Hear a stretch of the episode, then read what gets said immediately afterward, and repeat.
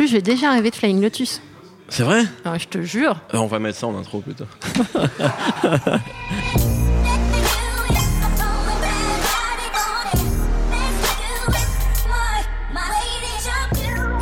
Bonjour, bonsoir à tous, on espère que vous avez passé d'excellentes fêtes de fin d'année, que vous avez rechargé les batteries et que vous avez trouvé plein de jolis disques sous le sapin. C'est le grand retour de No Fun, votre podcast musical hebdomadaire.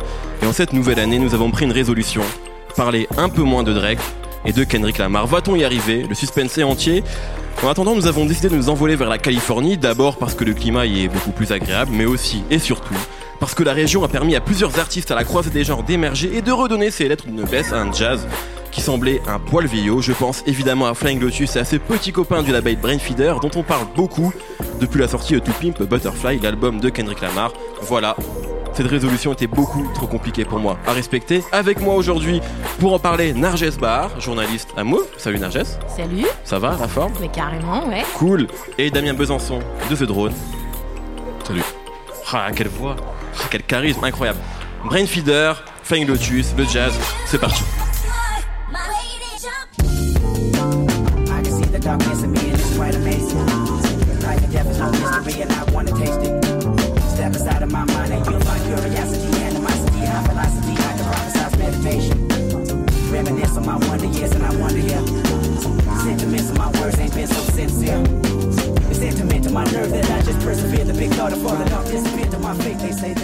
Alors ça commence bien parce qu'on vient d'écouter Never Catch Me, donc le morceau de Flying Lotus avec Henrik et mes deux invités viennent de me dire que ce morceau est atroce. Euh, alors on a beaucoup parlé du renouveau de la scène jazz cette année, un renouveau dont Flying Lotus sera la pierre angulaire et quand je dis ça, Narges et surtout Damien lèvent les yeux au ciel plein de dépit. On, en- on en reparlera un peu plus tard de tout ça, mais on va commencer par euh, parler de Flying Lotus, de revenir sur son parcours, qui est quelqu'un de relativement peu connu du grand public alors qu'il occupe une place assez importante dans la musique actuelle. Euh, Narges, peut commencer avec toi.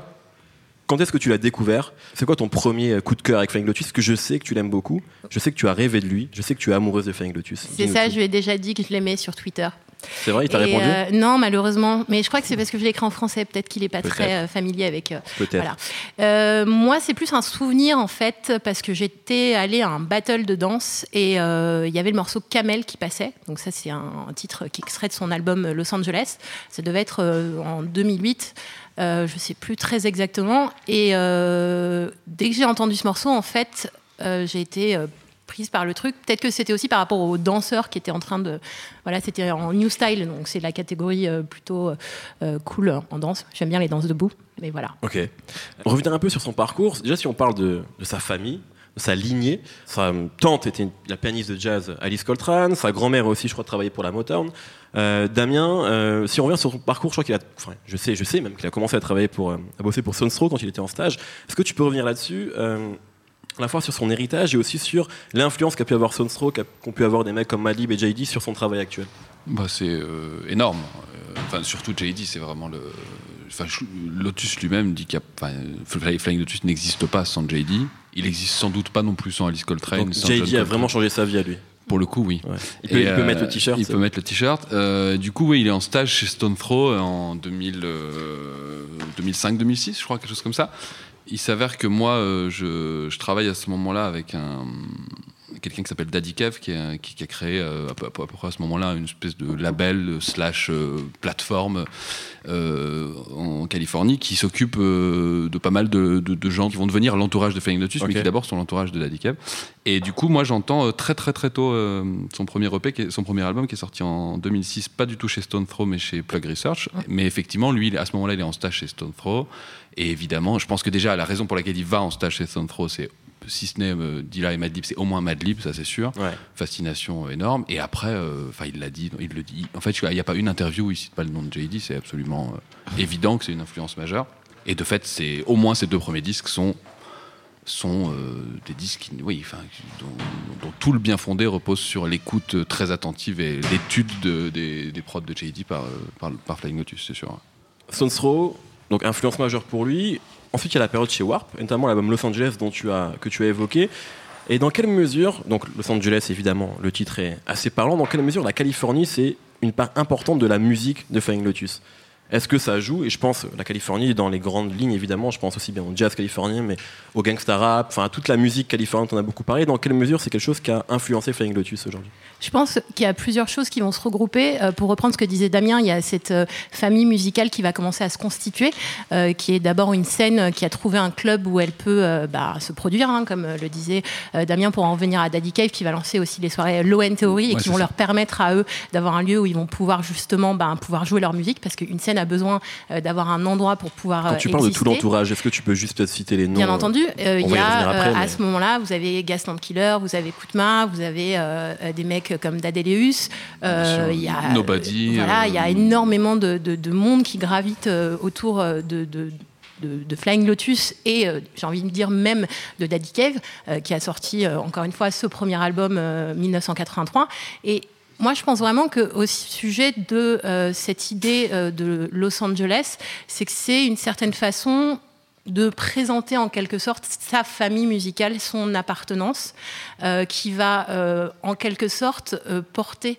sa musique à ce moment-là. Il est dans cette énergie hyper vitale. Et puis, bien entendu, il y a ce truc de vouloir être encore dans le truc un peu d'idolâtrie JD, qu'il a encore un peu du mal à, quitter. Et pour en revenir à Alice Coltrane, euh, ce truc aussi très euh, philosophique, euh, parce qu'elle, elle était vachement dans la spiritualité. Alice Coltrane, son mari aussi, d'ailleurs, John, il a fait Love Supreme, c'est quand même un album, un témoignage absolu Ouais. à voilà, l'amour divin en musique. Et elle, elle a par exemple été faire des- un stage en Inde avec un gourou. Elle est revenue, elle a monté un ashram en Californie. Et lui, tout petit, en fait, il entendait bah, sa grande tante, euh, la harpiste Alice Coltrane, qui euh, prêchait. euh, voilà, des C'est un hippie en fait. Ouais, il y a un côté très hippie, namasté dans, dans, dans l'idée ouais, de la construction aussi, je pense. Damien Ouais, euh, mais du coup, Los Angeles, euh, de fait, JD est pas du tout californien. Euh, il a déménagé à Los Angeles à un moment donné. Il a été chez Stone Throw sur la fin de sa vie. Il a fait partie de cet entourage californien. Stone Throw aussi, c'était d'abord à San Francisco puis à Los Angeles. Ouais, ouais. Il y a effectivement Al- Alpha Pop, avant même que Low End Theory existe, il y a une espèce de label qui devient un pla- une plateforme un peu digitale. C'est un peu la- le premier gros label indé digital, et d'ailleurs qui s'occupe toujours aujourd'hui de Brainfeeder, dont on parlera plus tard. Et, et donc ce, et cet album, ce- cet album Los Angeles s'appelle comme ça évidemment. Enfin, c'est assez euh, self-explanatory comme on dit. Et du coup, il y a autant euh, le jazz, même si en fait euh, la Californie n'est pas non plus une terre de jazz. euh, il y a pas, il y a ce qu'on appelle le jazz californien. C'est souvent un jazz qui a fini par être du jazz new-yorkais quand même très vite. Mais il y avait, des jazzmen en Californie, il y en a toujours eu, mais il y a pas une, on peut pas dire qu'il y a une histoire. Du jazz en exceptionnelle, voilà, moins par exemple que le rock ou même que le rap. Et il y a, il y a le gangsta rap, il y a aucun doute. C'est voilà, Lotus, c'est vraiment, c'est aussi un immense, un immense fan de, de G-funk, de gangsta rap au sens large, de Dre bien sûr, avec lequel il va plus ou moins collaborer en- là sur l'album de Kendrick qui est sorti l'année dernière. Et euh, donc ouais, c'est un peu ça. Après, c'est un peu une copie. C'est un peu Los Angeles, c'est un peu un album de bon élève quand même. C'est un album où il met plein de choses. C'est c'est moi j'ai tout réécouté hier dans l'ordre. C'est un peu fastidieux quand même les deux, les deux premiers. C'est un peu fastidieux parce que ça, ça c'est quand même c'est vraiment de la beat music qui a un petit peu vieilli. Les codes ont un peu changé. Après il y a des très très bons morceaux mais c'est un petit c'est un peu un peu bon élève. C'est clairement un disque de fan euh, de, de JD puis du, du rap californien puis un peu de jazz puis un Tu peu- me fais une très bonne transition parce que euh, de mon point de vue, j'ai l'impression effectivement et que ce qui va tout changer dans la carrière de Flying Lotus, c'est l'album suivant qui s'appelle Cosmogramma qui arrive après le décès de sa mère, donc à une période un peu particulière dans sa carrière. On a l'impression que c'est là aussi il évolue dans les techniques de production, etc., qui euh, notamment commence à travailler avec des, des musiciens. il y a beaucoup voilà il y a, il y a- il y a Voilà. des, Alors des vrais avant, tout était instruments assisté euh, euh, sur Ouais, ordinateur. Et on a l'impression que c'est ce disque-là qui te fait passer dans une autre dimension. Ouais. C'est Ouais. la rencontre avec Thundercat, sans aucun doute. En tout Ouais. cas, la, la rencontre artistique, si vous connaissez un petit peu avant. Euh, Thundercat, donc le, le bassiste et compositeur, multi-instrumentiste, guitariste, etc., qui commence à, à, être- à devenir indispensable au système Flying Lotus avec euh, Cosmogramma. Il y a Miguel Atwood Ferguson, qui est un, un- un artiste très important de toute cette scène-là, qui est un peu moins mis en avant, qui est multi-instrumentiste, mais qui est quand même principalement violoniste, et euh, qui, a, qui a joué avec Eric Abadou et avec, euh, et avec tout le monde, et qui était déjà dans cette, dans, dans cette bande euh, là à ce moment-là. Et il y, a, il y a Ravi Coltrane lui-même qui joue, qui joue sur Cosmogramma. Pour moi, c'est finalement, là j'ai tout réécouté, je crois que c'est le disque que je préfère de, de Flying Lotus. C'est celui qui est c'est- le meilleur compromis. C'est encore vraiment un album de beat music. Il y a quand même vraiment euh, ce truc hip-hop euh, avec encore des influences euh, IDM, euh, comme il y avait sur les. sur- IGM, c'est ce qu'on appelle l'Intelligent Dance Music. Exactement, ce qui veut en fait non pas, pas pas dire grand chose, mais euh, une espèce de d'électronica, euh, voilà. Donc il y a encore beaucoup de beats, mais il y a déjà, voilà, il y a déjà des, il y a une vraie instrumentation et un vrai travail. Et c'est pas non plus un disque qui, qui veut être un disque de jazz, c'est un disque qui commence à aller se frotter à ça de manière assez intéressante. Et Thundercat, clairement, euh, euh, il y a pour grand chose. Et il y a aussi cette dimension mystique qui est encore plus frappante sur Cosmogramma que les précédents. C'était pas encore tout à fait là. Il y a vraiment des passages sur Cosmogramma qui sont euh, free. Il y a vraiment deux ou trois moments de, de, de Cosmogramma qui sont des, des purs morceaux de free jazz. Mais sinon, c'est pas, on peut pas dire que c'est un album de jazz quand même. Narges. Euh, je dirais pas ça. Alors pour en revenir à ce que tu disais au sujet de Los Angeles, c'était plus dans l'idée du témoignage, euh, parce qu'il y a quand même les prémices d'un truc, euh, voilà, cet hommage à cette grande tante qui commence à apparaître sur ce, cet album Los Angeles, qui va bien entendu être beaucoup plus exacerbé quand on va arriver sur cet album Cosmogramma. Et moi j'ai envie de dire, euh, il y a un truc hyper intéressant aussi chez Flying Lotus, c'est que pour moi, euh, sa discographie, elle s'est en quelque sorte construite sur le spectre des autres. C'est-à-dire que quand on est sur 1983, c'est JD. Son Euh, premier album. Voilà. Quand on arrive sur Los Angeles, euh, c'est encore un peu JD et puis c'est sa grande tante Alice Coltrane. Puis quand on arrive sur Cosmogramma, là, euh, c'est sa mère qui part euh, malheureusement. Et à ce moment-là, finalement, le mec, euh, il est dans un truc où il va se transcender, il va prendre des drogues hallucinogènes euh, pour pouvoir produire et aller jusqu'au bout euh, de son trip complètement. voilà, c'est fou. Et puis il va même jusqu'à enregistrer sa mère qui est dans cette chambre d'hôpital. Il enregistre voilà son rythme cardiaque et il va produire de la musique avec ça. Donc il y a aussi dans l'idée peut-être ce il est allé jusqu'au bout de là où il voulait aller à ce moment-là, que ce soit musicalement, parce qu'il a la Dream Team qu'il voulait avoir sur cet album, et puis aussi, euh, je pense, d'un point de vue, encore une fois, euh, psychologique.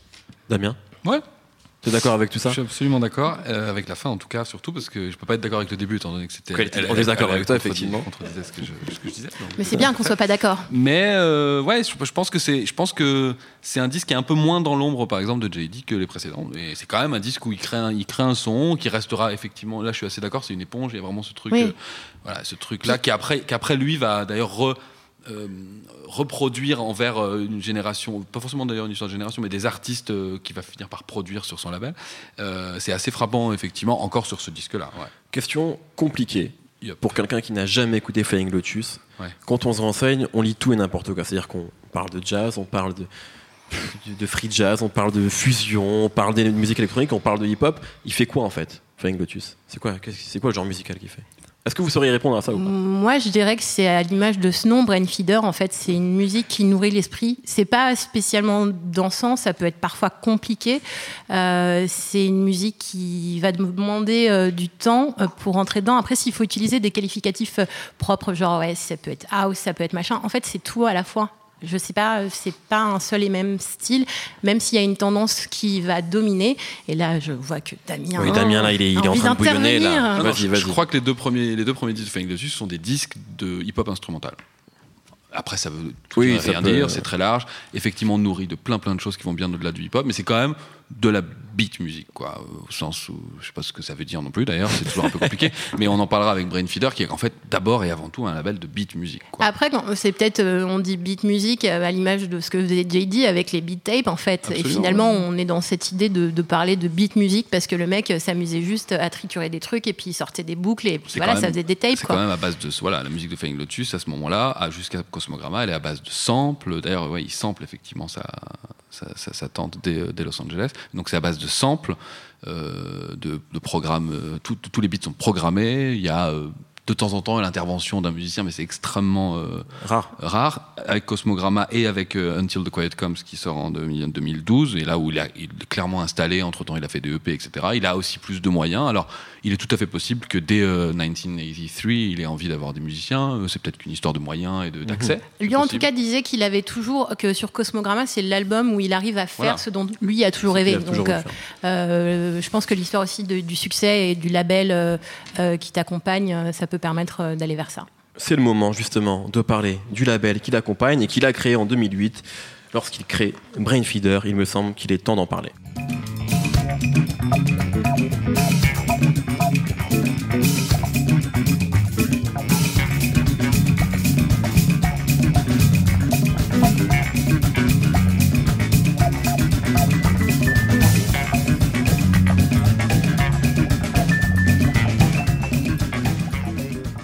C'était Kamasi Washington, ça m'est. Ouais. Qu'on n'a pas morceau- entendu. Mais parce que le morceau part dans, dans 10 minutes en fait. Parce que c'est un album qui dure 3 heures, il faut le dire. hein. C'est extrait de l'album The Epic qui dure vraiment 3 heures, c'est pas une blague hein, pour ceux qui pas c'est trois écouté. albums en un. C'est ça. Euh, alors justement, c'est le moment de parler du label Brainfeeder. Alors si je vous demandais, je vais encore vous poser une question compliquée. C'est quoi la patte Brainfeeder si on devait résumer ce label en, en un, deux ou trois mots? Je vous aime. C'est ça? Non, c'est pas vraiment une patte, ça. Euh, c'est très compliqué. Il y a Après, c'est peut-être c'est ce que disait Damien Ouais. finalement, ou même toi juste avant, c'est que ça part dans tous les sens et que c'est compliqué de le rattacher à un genre musical très précis en fait. Bah là, en l'occurrence, il y a 32 artistes qui ont sorti des projets, je crois, c'est 32, un truc comme ça, sur euh, Brainfeeder, avec des univers complètement différents. Et, euh, et c'est clair que tu peux avoir le jazz de Kamasi Washington, comme on- vient d'entendre, comme le truc un peu plus funk de Thundercat, comme le truc qui va être beaucoup plus aérien, euh, genre euh, poésie, euh, mélodie euh, japonisante euh, de Tibbs. Euh, tu vas avoir des trucs beaucoup plus euh, rock, un peu shaper, enfin, sur euh, des trucs de Gaslamp Killer. Donc finalement, c'est un, un combo, quoi. C'est une dream team euh, de, de- de bons icos euh, qui font des trucs très différents, mais très bien. Damien? Je propose qu'on laisse, euh, on laisse euh, Flying Lotus répondre à cette question lui-même, parce que figure-toi qu'il a défini son label. C'est beau, c'est assez beau. Euh, il, le, il le fait dans un. En plus, c'est assez intéressant parce qu'il le fait dans un communiqué de presse du, de l'album de Austin Peralta, qui est en fait le premier. Le premier et l'un des, des seuls albums de jazz, si vraiment on doit dire Alors ça c'est important ce que je dis avant que tu cites Flying Ouais. Lotus effectivement je crois que tu voulais en- le dire en plus c'est que voilà c'est ce que je disais un peu facilement en début d'émission c'est qu'on parle beaucoup de jazz quand on parle de Brainfeeder et ce que tu nous dis c'est que c'est finalement une partie minime du catalogue Ouais. du label Oui, alors après, ce qui est très très compliqué, c'est que euh, on peut être, on peut faire des recherches, on peut faire des recherches dans le jazz et se poser des questions sur comment faire évoluer le jazz et, et aimer le jazz et en, en écouter euh, 95% du temps comme euh, des gens comme Flying Lotus et euh, considérer par exemple que euh, que euh, les albums de euh, Monopoly et de Tibbs sont des albums qui, qui, qui emmènent le jazz plus loin. Mais si on doit quand même euh, parler de jazz pour parler des codes du jazz, il y a quand même certains codes, notamment le fait qu'a priori, il n'y a pas de. Il n'y a pas de beat sur un disque de jazz, a priori. Euh, Il y a deux disques de jazz. Dans, trois, les trois. Non, il y a deux disques de, jazz, mais deux ça disques de jazz de sur le. future jazz. Voilà. Excuse-moi, je te coupe. Et, et après, donc, oui, le premier disque de jazz, d'ailleurs, il s'en explique dans ce fameux communiqué. Il, s'excuse pas du tout parce qu'il est très très fier de ce disque, mais quand il sort en 2011 l'album du pianiste euh, Austin Peralta, qui s'appelle En- Endless Planet, il dit vous allez peut-être être surpris quand vous allez entendre la prochaine sortie Brainfeeder. C'est un peu le début Ouais. du truc. Donc quand même, pour lui, il y a quand même un- une vraie différence entre ce que fait à ce moment-là euh, Gaslam Killer et ce que fait euh, Austin Peralta. Et il dit, il explique en gros, vous irez lire, c'est assez passionnant si vous avez envie. Et il dit, euh, mais finalement, c'est exactement ce que j'ai toujours voulu faire avec ce label. Et il dit, une, en gros, euh, c'est à la fois on que- questionner le futur et comprendre d'où on vient. Voilà, c'est pas mal. C'est-à-dire que c'est à la fois pousser encore plus loin. Euh, euh, essayer de faire, de faire avancer des genres comme le jazz, Comme le jazz, ou- voilà, ouais. tout ce qu'on veut, et en même temps d'être ancré dans une histoire absolument. Et pour le coup, Kamasi Washington, qui est la- le deuxième, on va dire vrai entre guillemets, avec plein de guillemets, disque de jazz sorti sur Brainfeeder, est un album de jazz plutôt traditionnel, euh, pas pas un disque d'avant-garde. Un très bon disque de jazz, spirituel, avec un peu de free, avec un- ce que tu veux, avec même un peu de gospel, etc. Mais c'est pas vraiment un disque d'avant-garde. C'est plutôt, là, c'est plutôt la partie comprendre d'où on vient, je pense, que questionner le futur. moi j'ai une question euh, parce que effectivement tout le monde a dit que c'était un grand album etc je parle du Kamasi Washington la critique unanime en vrai vous l'avez écouté combien de fois parce qu'il dure 3 heures? Euh, moi, je l'ai écouté vraiment beaucoup de fois. c'est vrai? Mais, euh, mais tu fais quoi de ta vie? comment t'arrives à écouter un album de 3 heures beaucoup de fois? J'écoute beaucoup de musique. Et elle écoute peut-être moins d'albums de 40 mais oui. minutes. Non, mais tu sais, euh, je pense que ça, c'est pas nécessairement un truc que tu as besoin euh, d'é- d'écouter, euh, tu sais, euh, genre de façon euh, Hmm. à dire que tu vas t'ambiancer. Donc c'est un truc que tu, que tu mets si t'as pas la télé, comme moi. Tu laisses le disque tourner et c'est parti, quoi. Voilà elle m'a eu Elle m'a Moi, eu. je l'ai beaucoup écouté, mais un peu pour le travail, parce que de fait, euh, il faut faire un- absolument un disclaimer qu'on n'a pas encore fait. Je, depuis, Oui. depuis pas très longtemps, donc pas du tout depuis le début du label, mais de fait, je suis un peu impliqué dans, dans le label et dans les, les activités, en tout cas en France, du label. Je suis pas du tout impliqué dans les choix, ni dans la direction artistique, etc. Donc, je me permets volontiers d'être euh, critique ou pas euh, Mhm. sur les disques, parce que c'est pas du tout ma partie. Mais de fait, je l'ai beaucoup écouté pour un peu pour le travail. pour des raisons professionnelles Après, euh, si je peux juste Oui, me permettre, parce que moi je suis absolument pas d'accord avec lui, en fait, c'est pas nécessairement au niveau de, euh, de, de ce côté, peut-être, euh, quand on les présente sous cette étiquette jazz, c'est pas nécessairement euh, par rapport euh, à la musique à proprement dite. Je pense que c'est aussi une histoire de ce qu'ils apportent en allant vers ça et sur les constructions. C'est-à-dire que, bien entendu, Flying Lotus, si tu écoutes même son dernier album, donc Until non, You're Dead, pardon, tu te dis, Oui, c'est clair, c'est pas du jazz, c'est un truc complètement chez père, très électronique, etc. Mais dans la façon dont c'est construit, euh, il y a une espèce de rythmique où tu as l'impression que c'est des longues plages euh, qui rappellent euh, C'est-à-dire que justement. t'as un esprit de jazz, c'est ça? Il y a un esprit de jazz, il y a un truc qui plane. Après, quand on pourra en revenir à Kamasi Washington, il n'y a rien de nouveau, certes, mais c'est la vitalité et cette énergie que ce type-là met dans cette musique-là. Et en plus, il y a quand même cette histoire assez mythologique autour de ce disque-là, c'est-à-dire que les mecs sont tous là à la base pour enregistrer euh, ben, un album avec Flying Lotus ou du moins faire de la musique avec lui, et que les mecs repartent chacun avec des titres, et que euh, Kamasi Washington en a tellement qu'il se dit qu'est-ce que je vais en faire? Et finalement, il se dit bon, je vais sortir voilà ce fameux euh, trois albums en un. Une avant-dernière question, notamment sur le succès à la fois du Kendrick Lamar, mais qui reste un album de rap, c'est vrai qu'on l'a beaucoup lié au, jazz, et surtout du Kamasi Washington. Enfin, il est vrai que euh, le, le jazz est, pas, est plus un genre extrêmement populaire aux États-Unis, c'est même, C'est la- c'est même C'est le genre le moins, moins populaire, Ouais. effectivement. Ouais. Et quand on voit le, euh, le, le- enfin, le succès, en tout cas l'unanimité critique sur ce disque-là, est-ce que c'est pas aussi une victoire et, et presque euh, une sorte de, de, enfin, de pied de nez à l'industrie euh, qui a été fait par Brent Feeder euh, avec ce disque-là Est-ce que vous le voyez comme ça Ah bah, c'est- Ah bah, c'est carrément. un- C'est un énorme pied de nez, oui. Vous qui suivez la scène de très près, euh, C'est des ventes euh, absolument astronomiques par rapport à, à ce que c'est, encore une fois. c'est combien de ventes? Je sais pas. Bah, c'est peu. plus de 100 000 en Europe, ça je le sais, le Kamasi Washington. Et dans le monde, c'est assez. J'ai encore un peu du mal moi à avoir les infos, mais c'est- enfin, c'est- ça reste énorme. C'est le Pour du disque jazz, c'est le plus vendu au monde, hein, sans aucun doute cette année. Et euh, et du coup, c'est évidemment un énorme pied de nez, mais c'est aussi ça vient pas de nulle part. Ça vient effectivement du fait, et là je rejoins euh, Narges sur le fait que Brainfeeder et d'autres, mais c'est vrai que Brainfeeder c'est à la fois un label et une et une, une communauté euh, d'artistes et une communauté et notamment des artistes qui n'ont pas encore sorti de disques, mais qui ont qui jouent sur les disques de Thundercat, de, de Flying Lotus, de Kendrick Lamar, de de Kamasi Washington, qui vont sortir des disques. Et ça c'est donc il y a si s'il y a une scène, euh, euh, une nouvelle scène jazz californienne, elle est Elle est là, elle est là, mais c'est est-ce que c'est une scène, je sais pas, c'est juste ces 15 mecs, 20 mecs qui ont effectivement plein de disques, plein de choses à faire. Il y en a qui ont choisi le jazz, d'autres qui ont choisi des choses beaucoup plus entre guillemets électroniques. Euh, Thundercat fait chante, il fait un peu de funk. Voilà, c'est aussi un énorme succès Thundercat. Puis c'est quelqu'un un de très très encore important. une fois, voilà. c'est quelqu'un de très très important pour ce label. pour ce label, pour évidemment dans le disque de Kendrick Lamar, il, Il est sur tous les morceaux Il est sur quasiment tous les morceaux. Et on attend encore beaucoup de choses. Donc oui, la, la fameuse dernière question que tu n'as pas encore posée sur la scène euh, jazz, elle- à mon avis là, c'est là, ça arrive. Après, le jazz est absolument vivant partout. Il y a 50, 60, 90 scènes jazz dans le monde entier. On a en Europe, en Allemagne, ensuite en Afrique Ouais, du mais- Sud, aux États-Unis. C'est vrai qu'elle est un peu moins écoutée, par exemple aux États-Unis, et que du coup, c'est assez chouette de voir qu'un disque de jazz, qui est un disque de jazz, De vrai jazz non, de jazz, Avec des j'ai- pas. ouais, ah, euh, Justement, ce c'est un que- disque de jazz, euh, un bon disque de jazz. C'est pas non plus un disque euh, qui fait peur à des gens qui écoutent du jazz depuis 30 ans. C'est pas un disque de fou furieux. C'est pas un disque qui, déconstruit tous les codes. Et, ça a un succès auprès du- du- d'un public jazz et d'un public non jazz. Ça peut être qu'une bonne nouvelle quand c'est pas Ibrahim Malouf.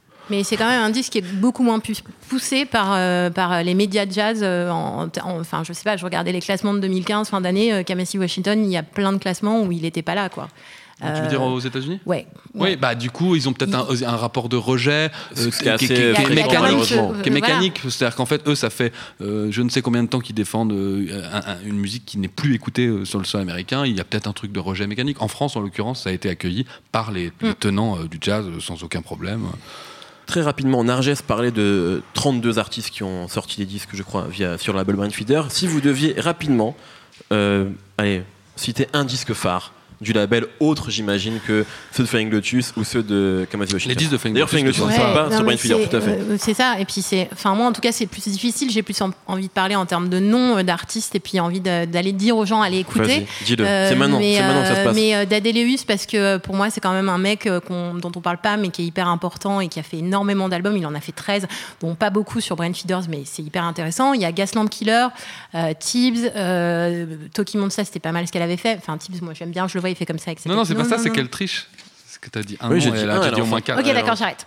Donc, ok, t'en as dit trois. euh, À Damien, à Damien. Parce qu'on est tenu par le Euh, temps. moi, du coup, j'enlève ceux qu'on a déjà cités et je, j'ai une affection particulière pour quelqu'un qui vient de partir du label, mais qui a fait deux disques, à mon avis, très importants. Il s'appelle Jeremiah J. Et c'est un rappeur, mais c'est aussi un producteur, un beatmaker, tout ce que tu veux. Et il y a un EP hallucinant, euh, free, complètement barré, qui s'appelle Rapaya Matantra, et un album euh, remarquable de rap qui s'appelle Raw Money Raps. Il vient de signer chez Warp et je suis pas sûr que ce soit très bien pour lui parce qu'il fait plus rien depuis deux ans. Mais c'est des disques très importants, je pense. Très et qui bien. montrent bien le lien euh, beat music, jazz, af- afro, funk. Des pistes d'écoute. Alors, traditionnellement, en fin d'émission, je vous demande de citer un coup de cœur, en lien ou pas avec le sujet. Ça peut être un livre, ça peut être un disque, une expo, tout ce que vous voulez. Et je commence avec toi, Narges. Euh, moi, ce sera un livre de poésie, en fait. C'est Rainer Maria Rilke, euh, Note sur la mélodie des choses. Parce que j'ai l'impression qu'en fait, euh, tous les disques de Flying Lotus, c'est en quelque sorte ces notes sur la mélodie des choses. Il faut aller lire le bouquin pour avoir une petite voilà, idée de ce que ça veut dire. Ça, c'est ton rapport à la poésie et également au slam. Qui est aussi, malheureusement, un, un, truc qui est pas très populaire aux États-Unis, comme le jazz. Ok. Ouais, du coup, moi, le mien est aussi, euh, est aussi euh, dans un pays froid, euh, dans le nord de l'Europe, et, comme Rilke en Autriche. Et c'est une jeune saxophoniste qui a fait un disque hallucinant. Ça fait deux fois que tu emploies le terme hallucinant. La, parce que quand c'est hallucinant. T'es souvent halluciné. Je suis souvent halluciné. elle s'appelle Mété Henriette. Son premier album, elle doit avoir 35 ans. Elle est saxophoniste. Elle, a sorti, elle est norvégienne. Elle a sorti son album sur ECM, qui est le, le, plus grand label de jazz européen.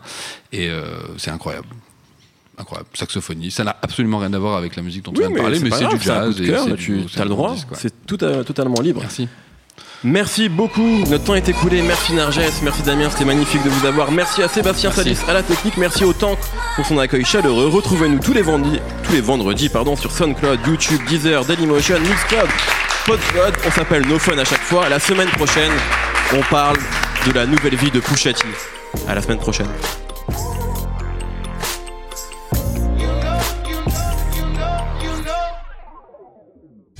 Salut, c'est Jean Z, No Game, le podcast jeux vidéo. C'est à retrouver tous les mercredis sur iTunes, SoundCloud, Deezer, YouTube, Facebook, Twitter, le podcast jeux vidéo. À mercredi.